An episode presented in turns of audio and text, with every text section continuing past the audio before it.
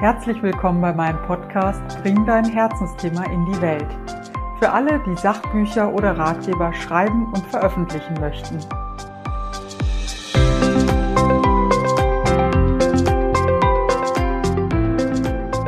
Ja, hallo und herzlich willkommen zur neuen Folge meines Podcasts. Und zwar ist das heute eine ganz besondere Folge, die erste Geburtstagsfolge.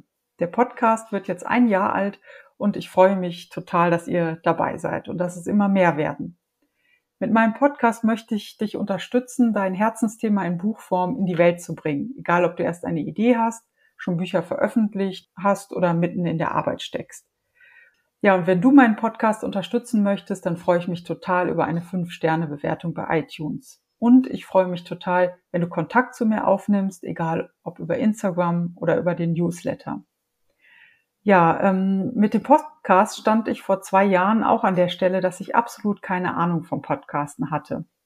Ich wusste nur, dass ich selbst total gerne, wenn ich irgendeine Frage, ein Problem oder eine Herausforderung hatte, Podcast zu dem Thema hörte und ähm, war total froh, andere löchern zu können, die selbst schon einen eigenen Podcast gestartet haben.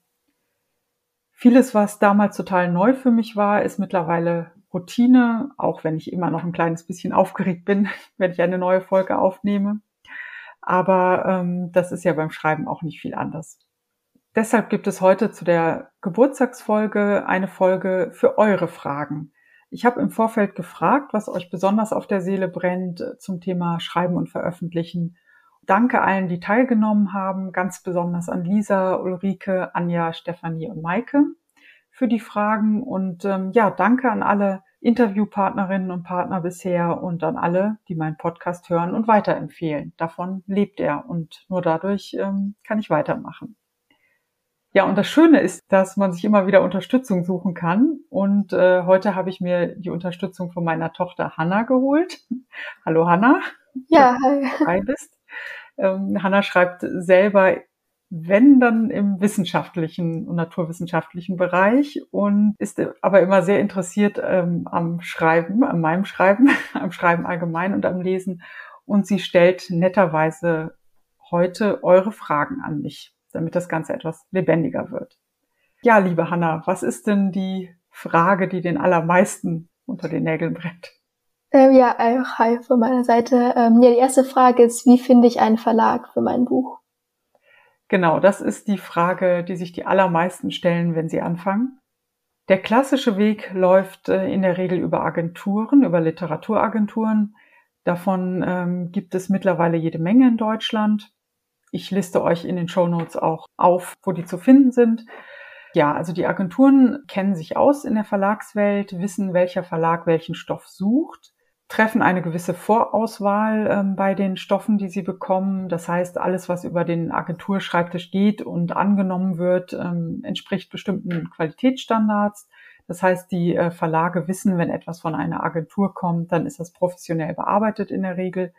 Ähm, ja, und die Agenturen vermitteln quasi euer Buch an Verlage. Ähm, ja, mittlerweile ist es aber gar nicht so einfach, eine gute Agentur zu finden. Die haben natürlich selbst auch immer einen vollen Schreibtisch, müssen leider äh, stark aussortieren, weil sie eben auch extrem viel Vorarbeit in die ähm, Bücher stecken. Das heißt, es kann sein, dass sie locker ein, zwei Jahre an einem Buch sitzen, bevor sie es überhaupt verkaufen, bevor sie dann eben die 15 Prozent dessen, was ihr später kriegt, verdienen. Ähm, das heißt, die sind selber sehr daran interessiert, eben nur Stoffe aufzunehmen, die sich auch verkaufen lassen. Ähm, ja, wenn man einmal bei einer Agentur ist, sieht es also ganz gut aus, einen Verlag zu finden. Ich glaube, die Quote liegt so bei 70 bis 80 Prozent äh, an Büchern, die dann tatsächlich vermittelt werden. Vor- und Nachteile gibt es natürlich auch. Ein Nachteil, ähm, also dass man 15 Prozent seines eigenen Gewinns an die Agentur abgibt, würde ich jetzt nicht als Nachteil bezeichnen, gerade nicht bei Anfängern, weil die Agentur in der Regel erst den ja, gute Verträge zustande bringt und auch verhandelt und im besten Falle natürlich diese 15 Prozent mindestens rausholt bei den Vertragsverhandlungen.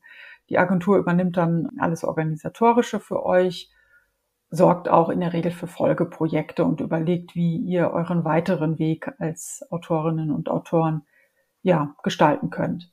Vorteil ist einfach, dass die Agenturen sich in der Regel deutlich besser in der Verlagswelt auskennen, Kontakte haben, wissen, wer was sucht. Nachteile sind natürlich, äh, wenn es nicht läuft mit der Vermittlung, ähm, kann es passieren, dass man dann auch in einer Sackgasse steckt, weil es sich in der Regel für die Agenturen eher lohnt, äh, mit großen Verlagen zusammenzuarbeiten, weil sonst die Vorschüsse zu klein sind.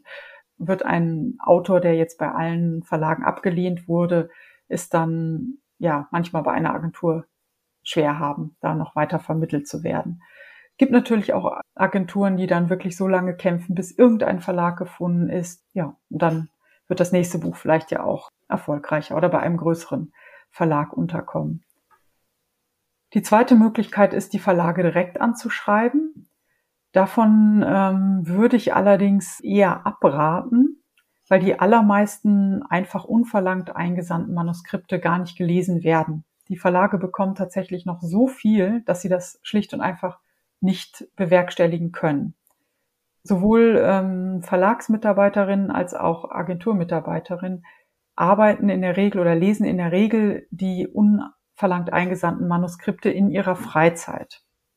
Das heißt also, die Wahrscheinlichkeit, die 200, 300 Seiten gelesen werden, ist gleich null. Also wenn, dann wirklich nur Anfragen mit einem ganz kurzen Exposé, am besten unter einer Seite, fragen, ob das Thema überhaupt von Interesse ist.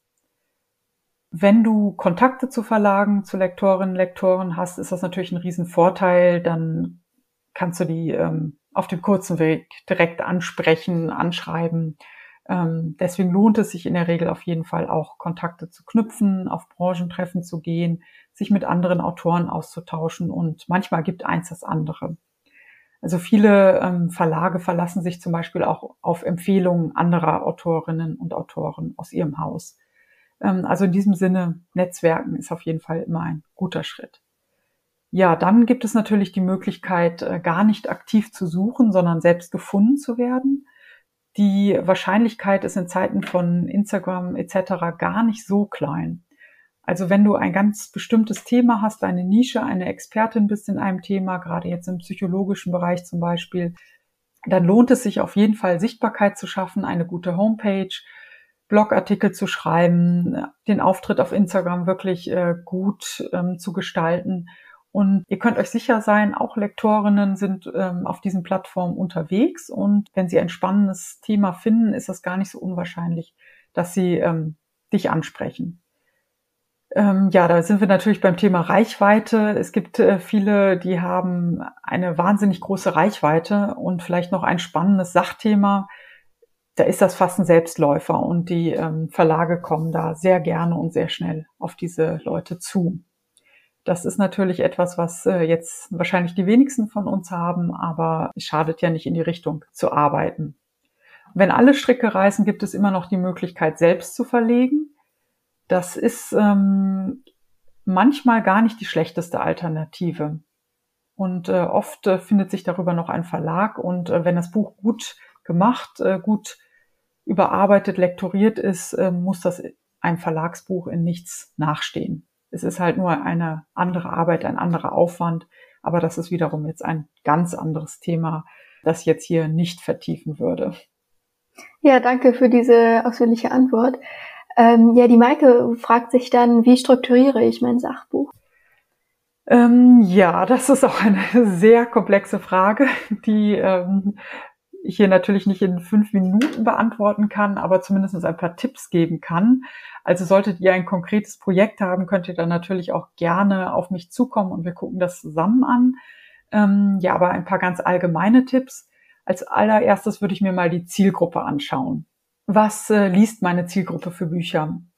Eher unterhaltsame oder detaillierte Ratgeber, äh, die schon eher in Richtung wissenschaftlicher Ratgeber gehen. Ähm, welche Bücher in dem Genre mag ich selbst gern? Das ist auch immer ein gutes Indiz.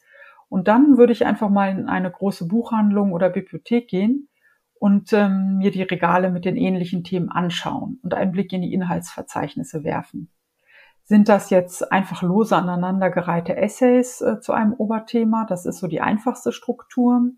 Oder ist das Buch aufgebaut wie eine wissenschaftliche Arbeit? Ja, das Ganze funktioniert natürlich auch mit dem Blick ins Buch auf Amazon etc. Aber ich finde, in echten Büchereien oder Buchhandlung macht das natürlich deutlich mehr Spaß.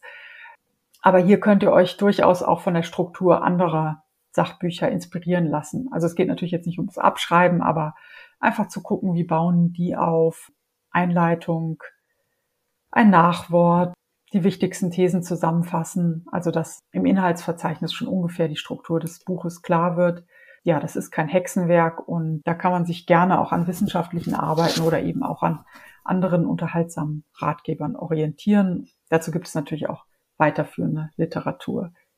Ähm, ja, genau. Also was, was die Frage, die man sich natürlich stellen ähm, kann beim Aufbau, in welche Unterthemen kann ich mein Thema unterteilen? Welche Vorbereitung und Vorkenntnisse brauchen meine Leserinnen und Leser? Braucht es einen Anhang? Also das sind alles schon ja, Bausteine für die Struktur. Okay, cool, Dankeschön.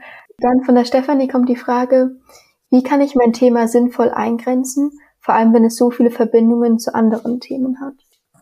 Ja, diese Frage, die hängt wieder ganz stark mit dem Thema Struktur zusammen. Also hier würde ich ganz klar überlegen, was ist meine Kernaussage, was ist mein Kernthema. Hier würde ich mir auf jeden Fall eine kleine Synopsis zum eigenen Buch schreiben. Die braucht man sowieso. Also es kann nie schaden, das eigene Buch auf drei äh, Sätze zu reduzieren. Das würde ich als allererstes machen. Das kann sich natürlich ähm, noch zehnmal ändern.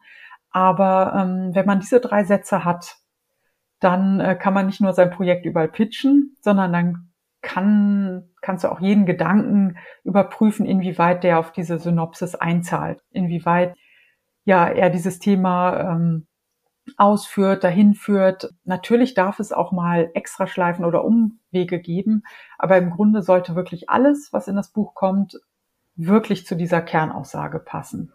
Natürlich gibt es Wege zu dieser Kernaussage hin und Vertiefung, aber ähm, es lohnt sich auf jeden Fall bei einem Thema zu bleiben und nicht abzuschweifen. Und äh, ja, wenn du super viele gute Ideen und Themen hast, dann würde ich die einfach für weitere Bücher sammeln. Ist ja nichts verloren, kann man ja alles abspeichern. Braucht man ja nicht zu löschen, aber äh, bitte bei einem Buch wirklich auf ein Thema beschränken. Natürlich gibt es dazu verschiedene Unterthemen, aber ähm, ja, jetzt versuchen alles äh, reinzubringen, führt eher dazu, dass das äh, Buch nie fertig wird. Okay, ja.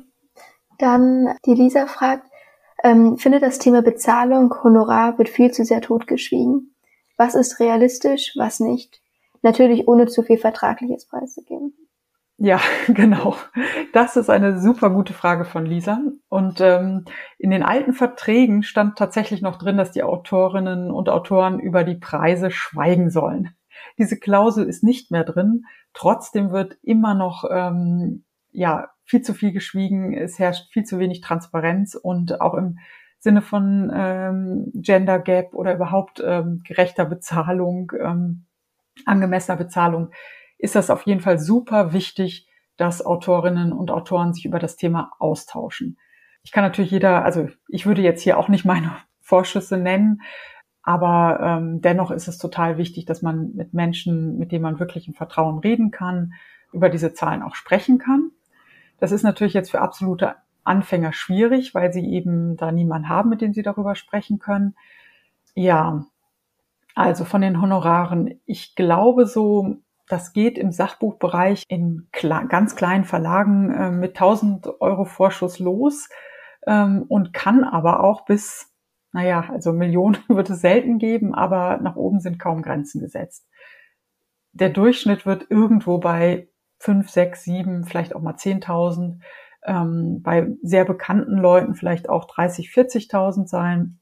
Großer Influencer wird vielleicht auch mal 100.000 oder mehr bekommen für sein Sachbuch. Wichtig ist immer zu bedenken, dass der Verlag ja vorher kalkuliert, wie viel wird er ungefähr verkaufen können. Und je höher er diese Zahl einschätzt, desto höher wird der Vorschuss sein.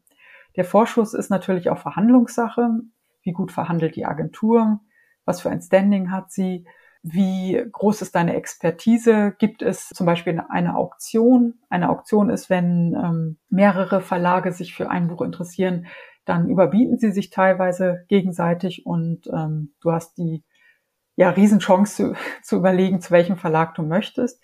Das hatte ich tatsächlich bei meinem ersten Roman. Ähm, das war eine wunderbar luxuriöse Situation und ähm, bei dem Verlag, den ich dann gewählt habe, bin ich auch heute noch, bin ich total glücklich und dankbar für. Das ist aber natürlich eine Luxussituation. Ähm, ja, in der Regel ähm, würde ich sagen, liegt es so im mittleren vier-, fünfstelligen Bereich, eher im, ja, also wie gesagt, so 10.000 sollten es aber in der Regel gerade bei großen Verlagen mindestens sein, damit du dir überhaupt die Zeit nehmen kannst, das Buch in Ruhe zu schreiben. Genau, also es ist viel Verhandlungssache und ähm, da ist es eben wichtig, sich auszutauschen. Also ich finde, das ist wirklich ein Riesenthema, dass wir das eben nicht totschweigen sollten, sondern uns ganz klar darüber austauschen sollten. Ist natürlich schwierig, heikel, ähm, weil manche Informationen dann vielleicht auch zu unserem Nachteil genutzt werden könnten. Ähm, aber ich denke, anders wird es nicht gehen in Zukunft. Gibt es anonyme Seiten, wo man das irgendwie herausfinden kann? Das wäre eine tolle Idee. Aber was es gibt, ist natürlich ähm, Verbände und Netzwerke. Ähm, da wird sich teilweise sehr offen drüber ausgetauscht. Da muss man natürlich immer gucken. Ich würde jetzt auch nicht in eine Gruppe mit 100 Leuten irgendwelche Zahlen reinschreiben, ähm, weil es doch immer wieder auch Leute gibt, die ähm, ja trotz der geschlossenen Gruppe das Wissen vielleicht weitergeben. Grundsätzlich ist der Austausch mit vertrauensvollen Kolleginnen und Kollegen auf jeden Fall hilfreich. Und es gibt natürlich auch Verbände, Schriftstellerverbände. Ähm, da war das Thema Lesungen zum Beispiel ähm, lange im Gespräch, weil ganz viele Autoren gerade am Anfang natürlich dann auch äh, kostenlos Lesungen angeboten haben, weil sie einfach über jede Öffentlichkeit froh waren. Und dann wurde eben daran ähm, ja zusammen Aufklärungsarbeit äh, geleistet, dass äh, Autoren nicht nur sich selbst, sondern auch anderen schaden, wenn sie ähm, kostenlos lesen ähm, oder zu äh, ganz geringen Preisen, weil sie eben die Preise auch der anderen kaputt machen und runterziehen. Und ähm, es gibt ja gerade viele Autoren, die komplett vom Schreiben leben und gerade von Lesungen leben. Und ähm, dann zu sagen, nee, ich mache das auch umsonst, ist nicht nett, sondern einfach unfair. Und es gibt eben auch genug auch für kleine Bibliotheken und so. Es gibt Fördermöglichkeiten. Also da wird keine Bibliothek wird äh, daran pleite gehen, wenn sie einen Autor oder eine Autorin für eine Lesung bezahlt. Ja, und da hat man zum Beispiel geschafft, dass äh, es mindestens 300 Euro jetzt für eine Lesung in der Regel gibt. Und äh, jetzt gibt's aktuell wieder die Diskussion, den Beitrag nach oben zu setzen. Ähm, ja, aber das ist ein guter Hinweis. Vernetzung, Autorenverbände, da gibt es so einige, die helfen auf jeden Fall weiter, was diese okay. Fragen angeht. Ja, cool. Hoffen wir, es wird alles ein bisschen offener in der Zukunft. Das hoffe ähm, ich. Ja. Ähm, wie viel Marketing macht der Verlag? Das ist noch eine Frage von der Lisa. Ähm, ja, das hängt auch wieder ganz eng mit dem Vorschuss zusammen. Je höher der Vorschuss und je höher die Erwartung, desto mehr ähm, Werbung und Marketing wird der Verlag auch machen. Es gibt den Unterschied zwischen Marketing und Pressearbeit. Marketing ist das, was klassisch unter Werbung fällt. Äh, Pressearbeit ist der Kontakt zu Zeitungen, Zeitschriften, Online-Magazinen, die dann über die Autorinnen und Autoren berichten. Darüber haben wir auch eine extra Folge, die Folge mit Ulrike Schäfer, die setze ich auf jeden Fall nochmal in die Show Notes. Ja, der Verlag macht für die großen Titel, für die Spitzentitel relativ viel, schaltet auch Werbeanzeigen und klar, jeder kennt die Plakate mit Büchern und Autorinnen und Autoren, aber das ist eher die absolute Ausnahme. Für die allermeisten Bücher kann der Verlag gar nicht so viel machen. Also natürlich gibt es dann Sachen wie Leserunden auf Lovely Book, E-Mail, ähm, Newsletter-Kampagnen äh, an die Presseverteiler etc. Also richtig viel Presse- und Marketingarbeit macht der Verlag in der Regel nicht. Dafür haben die Mitarbeiterinnen und Mitarbeiter gar keine Zeit die müssen sich auf die Spitzentitel konzentrieren. Ähm, die kleineren Titel laufen so mit. Das heißt, da sind wir als Autorinnen und Autoren gefragt, uns selbst dahinter zu klemmen. Ja, krass. Okay, von der Ulrike kommt die Frage, ist es empfehlenswert, für das neue Buch eine eigene Instagram-Seite zu eröffnen, auf der es nur noch um das Buch geht? Hast du damit Erfahrung? Ja, da habe ich jetzt persönlich eine ganz klare Meinung zu, das lohnt sich nicht. Außer du möchtest wirklich nur dieses eine Buch schreiben, hast dieses eine Thema. Die äh, Leute suchen natürlich grundsätzlich über die Themen und nicht über die Autoren, gerade im Sachbuchbereich. Wenn du eine Autorinnen-Autorenkarriere anstrebst und mehrere Bücher schreiben willst, dann ist es auf gar keinen Fall empfehlenswert, ähm, für jedes Buch eine neue Seite zu machen, weil du ja als ähm, Marke äh, lebendig bleiben musst. Und dieses Buch ist in der Regel nach einem halben Jahr zumindest raus aus den Buchhandlungen, ähm, raus aus diesem aktuellen Fokus. Und dann müsstest du ja bei jedem Buch wieder von vorne anfangen, wieder neue Follower sammeln. Also das würde ich nicht machen. Ich würde, wenn du eine Seite machst, in der das, äh, auf der das Buch im Vordergrund steht, ähm, ist das natürlich total okay, wenn das Buch im Titel steht. Aber ich würde jetzt auf gar keinen Fall für jedes Buch eine neue Seite machen, sondern das Gesamtpaket Autorin und Buch ähm, immer verkaufen. Sonst fängst du halt wirklich jedes Mal von Null an. Ja, interessant. Ähm, dann noch die letzte Frage von der Anja. Wie wichtig sind Preise und Stipendien? Gibt es da bestimmte Kategorien? Wo findet man sinnvolle Auflistung verschiedener Ausschreibungen oder Wettbewerbe? Ja, also eine Auflistung ähm, gibt es in der Regel beim Ustrin Verlag sehr vollständig. Das packe ich euch auf jeden Fall auch in die Show Notes. Da stehen alle kleinen und großen Wettbewerbe, Stipendien etc. drin. Ob das jetzt wichtig ist, also einen der großen Buchpreise zu gewinnen, ist bei allem Optimismus sehr unrealistisch, aber darum geht es eigentlich auch nicht. Ein großer Buchpreis würde natürlich extrem viel Aufmerksamkeit schaffen. Es gibt jetzt sogar äh, den deutschen Sachbuchpreis ganz neu. Aber es ist eben die absolute Ausnahme und betrifft auch eher schon verlegte Bücher. Da muss man sich auch nicht weiter drum kümmern. Da kümmert sich der Verlag um die Einreichung. Aber gerade vor einer Veröffentlichung ähm, würde ich, wenn es passt, auf jeden Fall bei Wettbewerben mitmachen oder bei Stipendien, bei Ausschreibungen. Einfach aus verschiedenen Gründen. Allein dieser Bewerbungsprozess ähm, sorgt dafür, ja, sorgt für Verbindlichkeit, für Abgabetermine, ähm, für ein professionelleres Schreiben, sorgt dafür, dass man das eigene Schreiben äh, ernster nimmt. Äh, man gewöhnt sich auch an Absagen. Das ist leider auch von Vorteil. Die werden in der Regel später auch kommen, macht aber gar nichts. Gerade Stephen King sagt, ähm, das Beste, was man machen kann, ist so viele Absagen, wie es irgendwie geht, zu sammeln. Und äh, irgendwann kommen die Zusagen. Also ich glaube, er hatte selbst 40, 50 Absagen, bevor das erste Buch veröffentlicht wurde. Ja, man geht da mit der Zeit lockerer um. Und da finde ich, sind Stipendien und Ausschreibungen eine gute Übung. Und manchmal kann es ja auch sein, dass man trotzdem die Aufmerksamkeit der Jury erlangt. Also ich saß jetzt das erste Mal selbst in der Jury zu einem Kurzgeschichtenwettbewerb und ähm, da waren wirklich so viele tolle Geschichten dabei, die leider äh, natürlich nicht alle gewinnen konnten. Ja, da bin ich mir ganz sicher, dass so der ein oder andere auf jeden Fall trotzdem äh, seinen Weg machen wird.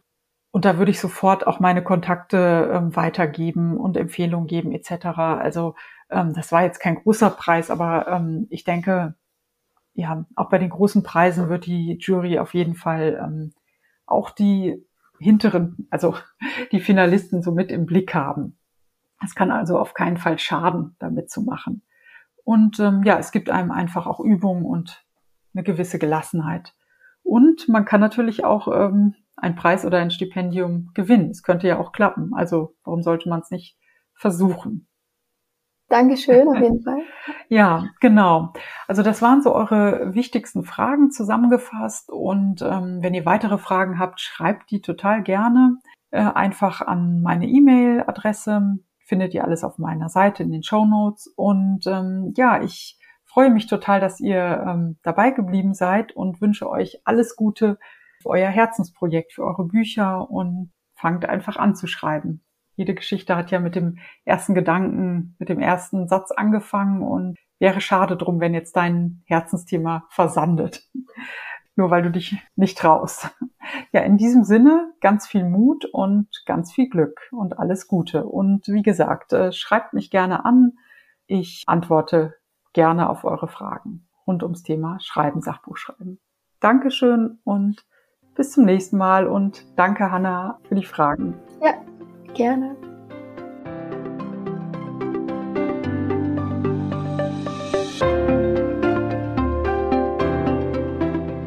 Vielen Dank fürs Zuhören. Alle Links findest du in den Show Notes und ich freue mich, wenn du meinen Kanal abonnierst. Alles Gute für dich und deine Buchidee. Bis zum nächsten Mal, deine Daniela Nagel.